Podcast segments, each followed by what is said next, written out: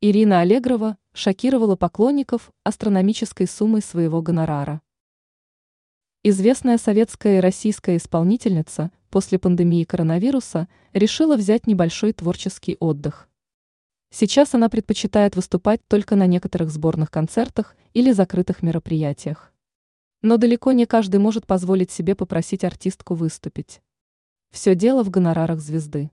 Как отмечается в прессе, российские олигархи буквально были шокированы суммой, которую нужно заплатить Аллегровой за ее выступление на частой вечеринке.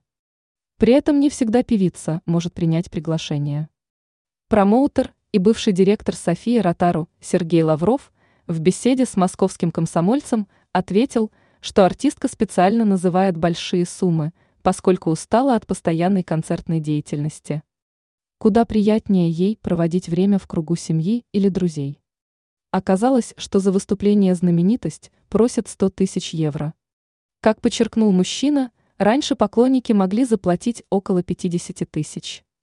Также Лавров отметил, что Аллегрова старается всегда заранее узнать побольше информации о заказчике. С сомнительными клиентами она предпочитает не иметь дел.